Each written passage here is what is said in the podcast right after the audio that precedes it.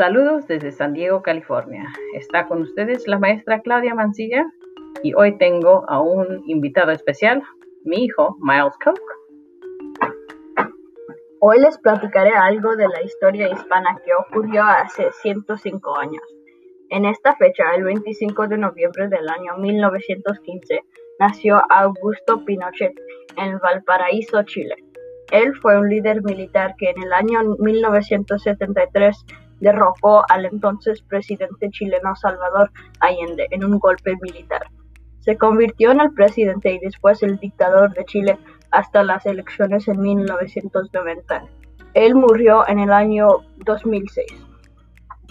Muchas gracias y gracias por acompañarnos hoy y recuerda que estoy aquí cada día para compartir contigo un breve relato de la historia hispana. Hasta pronto.